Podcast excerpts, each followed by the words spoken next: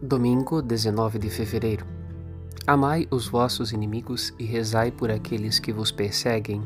Evangelho de Mateus 5:44.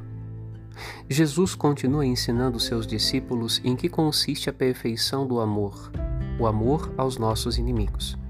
Isto é, este compromisso com a salvação da vida das pessoas humanas que supera todas as expectativas, guiado pela graça do Espírito Santo. Não é apenas uma questão de fazer as coisas diferente dos outros, mas de ser diferente. Ser e viver como filhos e filhas de Deus no mundo a caminho do céu.